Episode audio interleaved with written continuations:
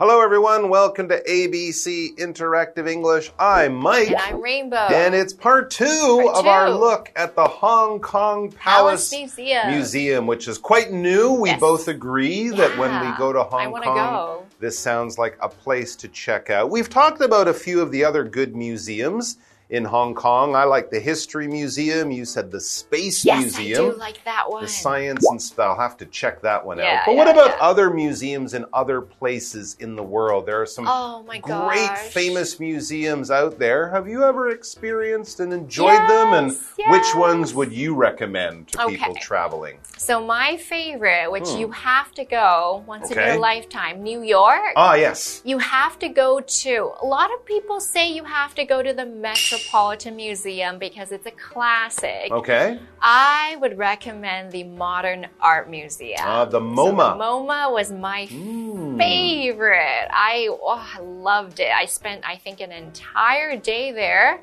because back then when I was working in New York, I wanted to have a whole day to explore, and I had just really the best time because the works of art there Hmm. are so unique, and some of them are very famous and.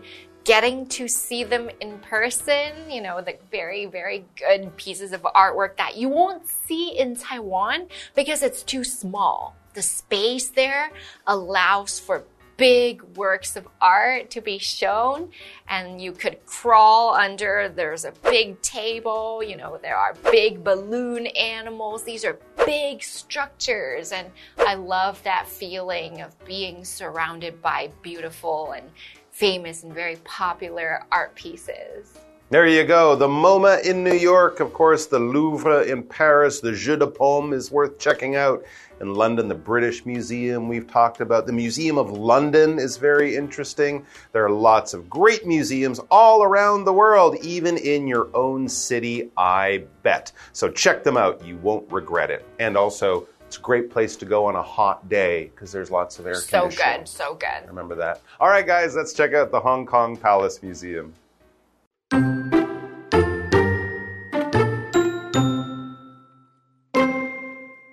The Hong Kong Palace Museum has other special areas.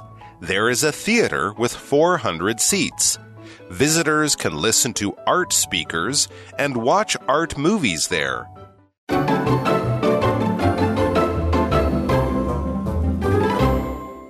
All right, so yes, the Hong Kong Palace Museum, part two. Let's learn more about this newest addition to Hong Kong's already pretty good collection of museums. That's right. The Hong Kong Palace Museum has other special areas. There is a theater with 400 seats. That's a lot of seats. Hmm. 900 pieces of art and 400 seats. That's a decent, decent sized theater for Hong Kong.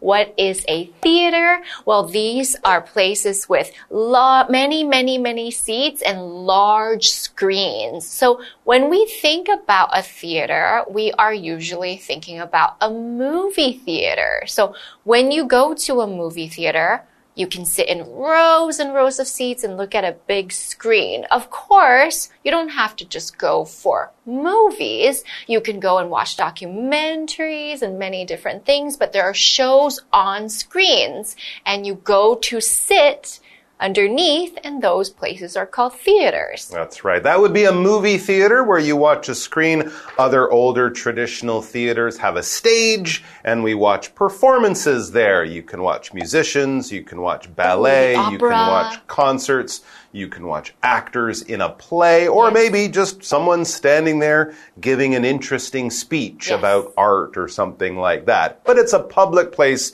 for lots of people to go to be entertained and or educated. And that's what happens at this theater in the museum. You won't go there and see the new Avatar movie. I'm, I'm pretty sure it's not that kind of theater.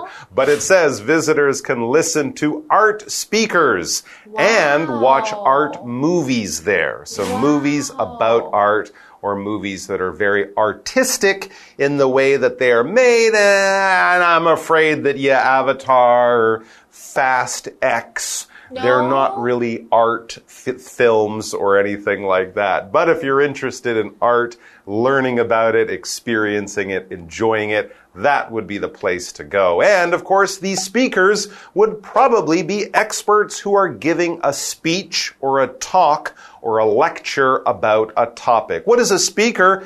It's just a person speaking. I mean, if you're having maybe, right? it could be a professional uh, Teacher? uh, or an expert, usually in a topic. Um, if you're having a meeting and one person is talking, that person is the speaker at that time. But really, when we talk about it, it's one kind of performance. People go there, they pay money, they might have a ticket, or they just gather together in a place. And then one person who knows a lot, who's an expert, who has studied this for a long time, maybe they go up and kind of like a teacher in a class, they give a speech or a lecture to people who are gathered and who are interested in listening and learning more from this expert, this speaker. That's right. And you can also watch art movies. Hmm. And what are movies? Well, movies are like Avatar, like Mike just mentioned. These are movies are created by people who have a story to tell and they're actors on screen and we all love to go to the theater to see these types of movies. There are many types of movies we can watch such as action, fantasy, science fiction, scary ones are horror movies. Now in this theater, they don't have normal movies like the Marvel movies or superhero ones. They have art movies, which could be about the life of an artist or a documentary about how art is made, which is very common in art houses or in museums. Okay, so we are going to take a very quick break right now before we come back to our article.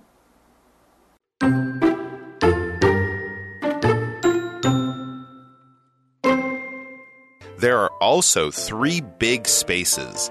Visitors can get together there to sit and talk. They can also enjoy views of the museum, Hong Kong Island, and Victoria Harbor. Those spaces are great for photos, and visitors love that. There is a lot to see and do at the Hong Kong Palace Museum.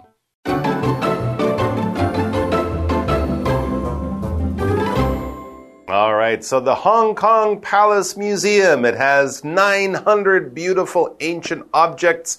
It has a theater that fits 400 people. It's in Hong Kong, Yes, and as you is. said, it's probably not that big. It's not like the Louvre in Paris, which is huge, but still, it's not that small either. We have the place for the objects, we have the theater, and then we also read there are also three big spaces.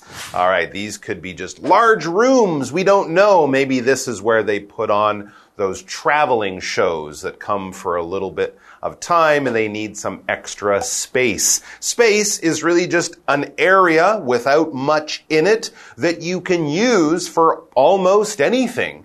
If you're planning a wedding, a meeting, a big party, some kind of celebration, you will need a space for it. Probably your home doesn't have a big space, a big open area where you can do things. But if you go to a hotel, if you go to a school, many churches might have a space attached to them where they can have big meetings or celebrations, parties and events, things like that. So the space is just probably in a building with a roof, with walls, so you're protected from the weather but not much else inside. Whatever you want to do in there, you can use that space to have your celebration or your special event. So, what are these spaces in the Palace Museum in Hong Kong used for? Ooh, they're for gatherings. Visitors can get together there to sit and talk. Oh, okay. nice. Just hang out, you know.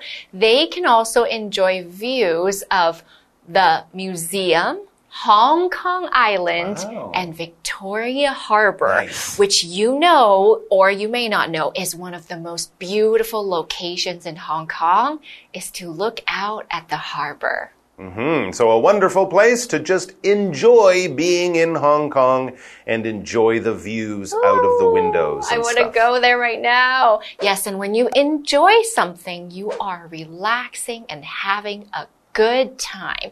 When you're enjoying something, you're not doing it to meet a goal or a deadline. You're slowing down and taking in the scenery, the art, the music, your company with friends. You're having a lovely afternoon on maybe like a Saturday. You are calm and happy. So there are many things that we can enjoy, such as art, music, wonderful food, cooking by yourself, traveling or being with friends. These are ways that we can be happy. So if you're in Hong Kong, you want to be able to enjoy a nice cup of tea or a coffee beside the harbor. That's right. And of course, enjoy just means to like something. You can enjoy relaxing, but if you like surfing or jumping out of airplanes with a parachute, you can enjoy that too. It Oh, just yeah. means you're having fun, you're doing something you like to do. Yeah.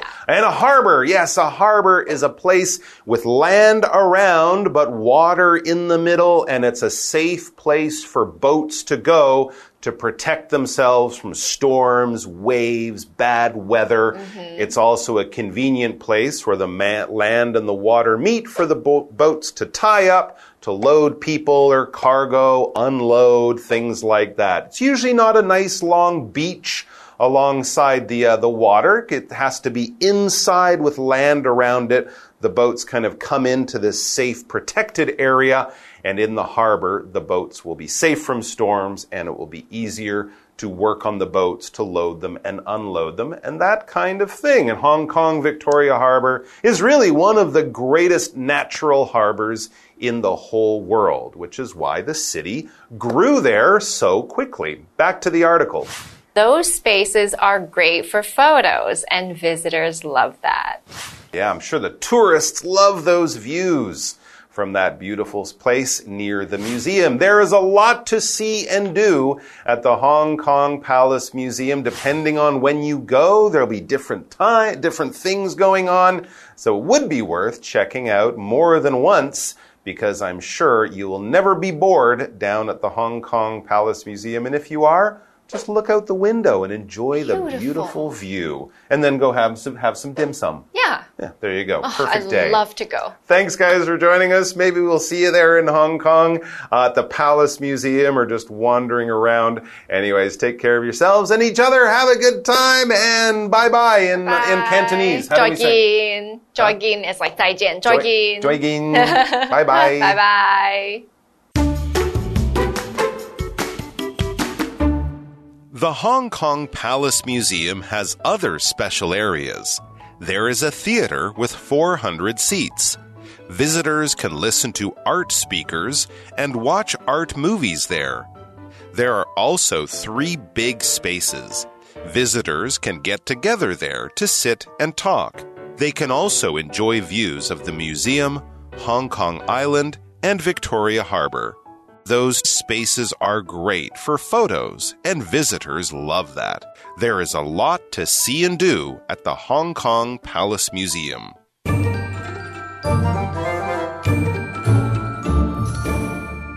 Hi, I'm Tina。我们来看这一课的重点单字。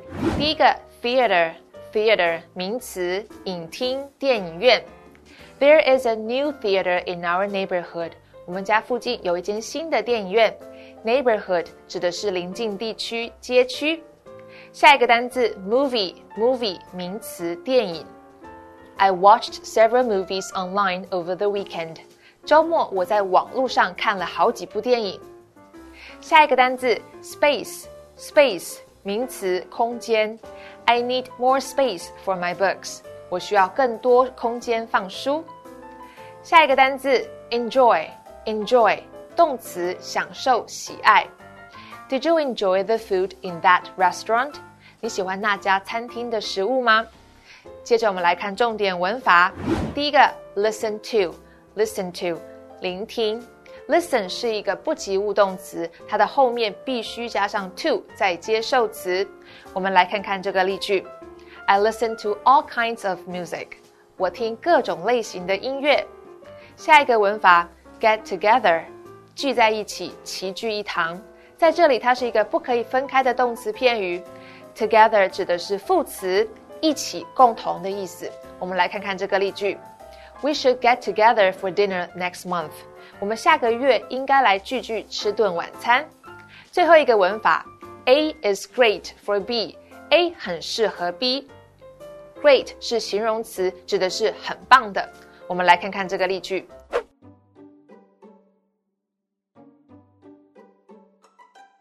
What?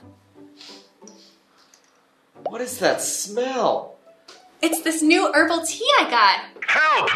The lady at the store said it's great for weight loss. Why? Does it make you throw up? No. You know what they say beauty is pain. I'd rather be ugly then. 以上就是这一课的重点单词跟文法，我们下一课再见喽，拜拜。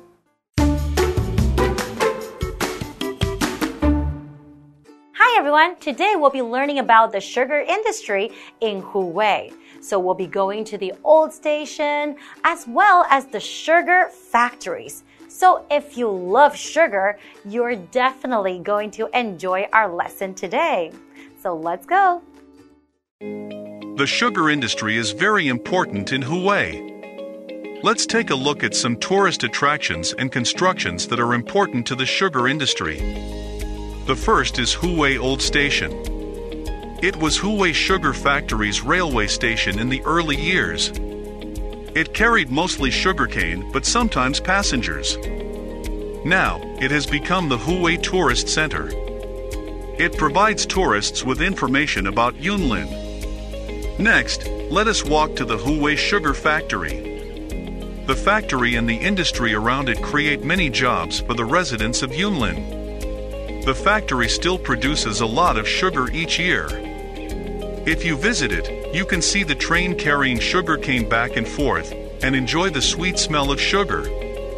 The nearby Tongxing Park is also worth visiting. You can see tall, green trees in the park. Also, there are many great monuments to the development of the sugar industry. For instance, the Sugarcane Breed Improvement Monument is a statue of a farmer holding some sugarcane. Huwei Railway Bridge is a very important tourist attraction. It was once a wooden bridge, but later turned into a steel bridge for traffic safety and to reduce the traffic cost. It is now a historic site in Yunlin County. Those who like sugar should not miss these meaningful attractions.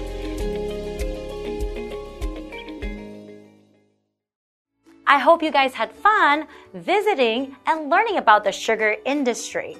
Now we visited the Huwei Tourist Center and also the sugar factory as well as Tongxing Park. It seems like there's a lot of fun things to do and see there. So don't miss out on all the fun. We'll see you guys next time. Bye bye.